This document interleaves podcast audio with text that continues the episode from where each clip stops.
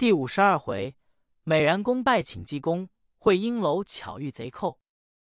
话说柴元禄过去把上吊人抱住，杜振英追来一看，说：“大哥，你把华云龙拿了。”柴元禄低头一看，说：“这是华云龙的老爷。”杜振英说：“怎么？”柴元禄说：“你看这个人胡须都白了。”他这大年纪还采花吗？两个人就把这老丈扶起来，一个捶腰，一个呼唤。老丈醒来，缓了半天，这老力缓过一口气，一睁眼瞧了瞧，老丈反勃然大怒，说：“两个小辈，放着道路不走，多管闲事。”柴头等老头骂完了，说：“老头，你真不讲理。”要逼我两个人在这里上吊，你瞧见了，你管也不管。人也有见死不救之理。你别瞧我二人穿的衣服平常，你这大的年纪，为什么事情行这样愚智？是为赢钱，是受人欺辱？你一时细细告诉我二人，或我二人能救得的，可以救你。你骂我二人，我们也不记恼。我问你石英怎么一段情节？老者叹了一口气，说：“方才我是一时的急火，多多得罪你二人。我倒不是因为别的骂你，我想我的事，细细告诉你二人，你们也管不了。我横竖还得死，你们倒叫我受两遍罪。”柴头说：“你说说，为什么是寻死？我二人既说能办就能办。你瞧我们两人穿的衣裳，像村庄乡人。”也不是在你面前夸口，说一句大话，无论什么事，我二人都可管得了。老吏说：“二位既要问我，二位请坐下，听我慢慢告禀。我本是富丰县聚花村人，我姓傅名有德，我家主人姓冯名文泰，在安徽泾县做了一任知县。我家老爷是一位清官，两袖清风，爱民如子，病故在任上，官囊空虚。”一贫如洗，我同着我家夫人、公子、小姐，扶叔回归故里原籍。我家小姐给的是临安城的官宦人家，婆家是吏部左堂朱大人。现在来信，婆家要迎娶。我家夫人无钱陪送小姐庄，叫我上镇江府。原本我家舅老爷做那里的二府推官一，叫我去要二百两银子陪送小姐。去到镇江府，一见我家舅老爷。舅老爷一听说我家老爷死在任上，埋怨我为何不把我家祖母送到他那里去，到那为我家夫人带着儿女过着十分苦日子。我家舅老爷给了我六百两银子，说五百两给我祖母陪送姑娘，那一百两给我，叫我垫办着用，常看我年老受苦心不易。我一推官，执掌勘问刑狱的官吏，怕银子在路上不好拿。我买了十二锭黄金，做了一个银帽子，就戴在腰中。我走到这树林子，觉着腹中疼痛，总是在道路上，是白天受暑，夜晚着凉。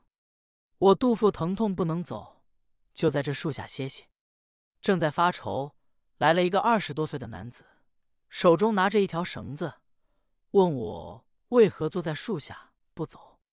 我说我肚腹疼痛的厉害。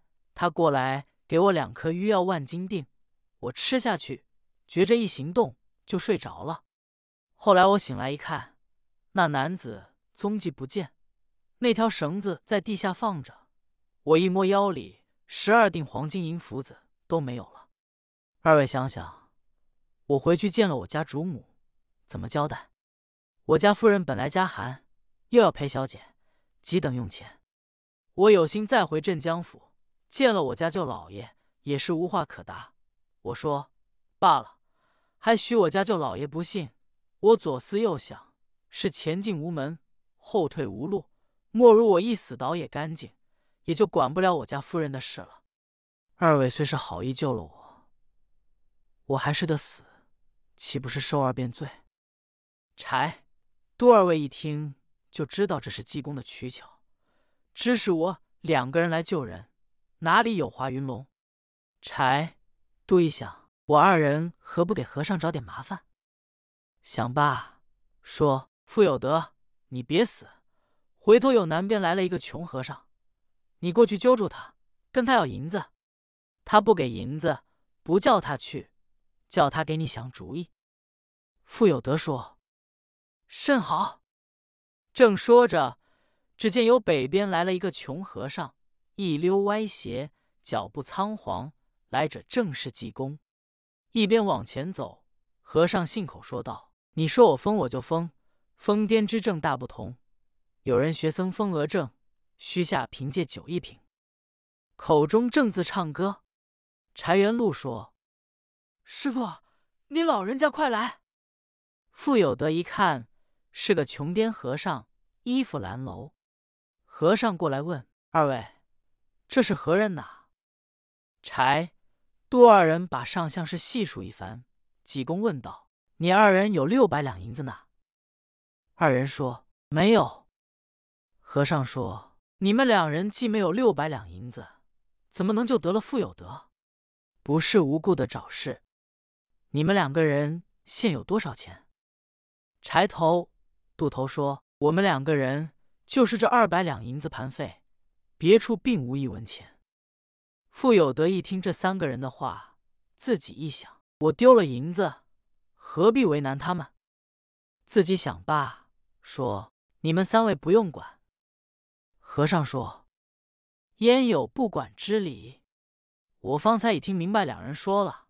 来吧，我给你把套挂上，你好上吊。”柴头、渡头说：“师傅，你老人家说这什么话？你叫我们来救他的，你老人家怎么又不管？总得想主意救了他才好。”和尚说：“是既是如此，傅有德，你跟我们走吧，直奔千家口。你瞧，有人大喊一声，奔我来，那就是你的财了。”傅有德说：“就是罢。”三个人跟着济公。出了树林，一直往千家口走，还有四五里之遥。和尚一边往前走，口中说道：“你会使乖，别人也不呆。你爱钱财，钱生须带来。我命非你牌，自有天公在。时来运来，人来还你债；时衰运衰，你被他人卖。常言道：做善好消灾。”怕你无福难担待，使计谋把心胸坏，一任桑田变沧海。和尚唱着山歌，正往前走，忽然间有打千家口的村头，有人大喊一声说：“圣僧长老，你老人家可来了！弟子找你老人家，如同钻冰取火，炸沙求油。”后面还跟着一位，两个人跑到济公跟前，双膝跪倒。二班头一看，认识这二人。前头这位身高八尺，膀阔三庭，头戴粉绫红缎软帕绣巾，绣团花分五彩，身穿粉絮红色箭袖袍，腰系丝绦，薄底快靴，面如白雪，两道细眉，一双大眼，裂腮额。后面跟定那位，头戴宝蓝缎色扎巾，身穿宝蓝缎箭袖袍，腰系皮挺带。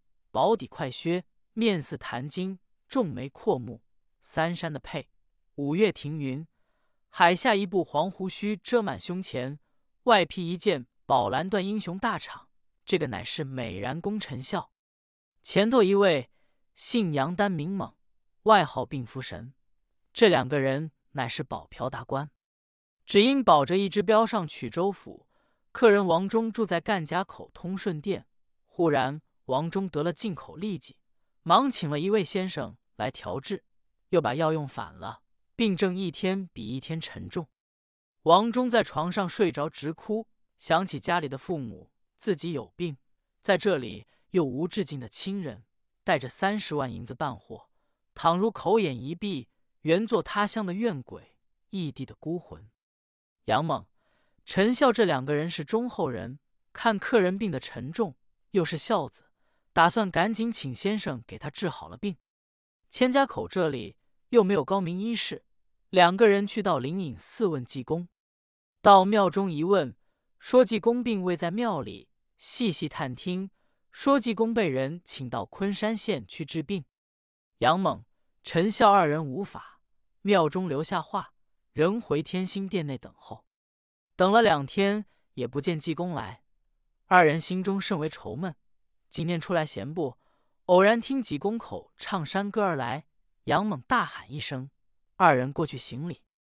和尚说：“你二人从哪里来？”陈孝就说：“客人病在殿中，到灵隐寺去请你老人家，没见着。”我们也不能走，求师傅慈悲慈悲吧。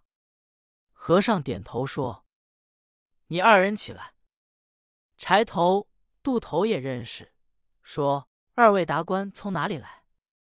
陈孝一瞧是二位班头，陈孝也乐了，说：“二位为何这样的打扮？”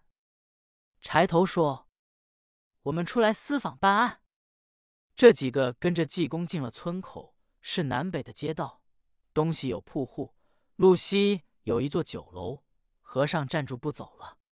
此时这六个人是四样心意：柴头、渡头想要办案拿华云龙，富有德心想有人大喊一声：“我这六百两银子得跟他二人要。”二位达官想济公来了，好把客人王忠治好，就可以起身。和尚见了酒楼，就想吃酒，说：“众位。”我们进去喝中酒，大众虽不愿意，也不好违背。众人同和尚进了酒馆。济公一看是会阴楼，心中一动，说要捉拿采花淫贼华云龙，在此等候。要知后事如何，且听下回分解。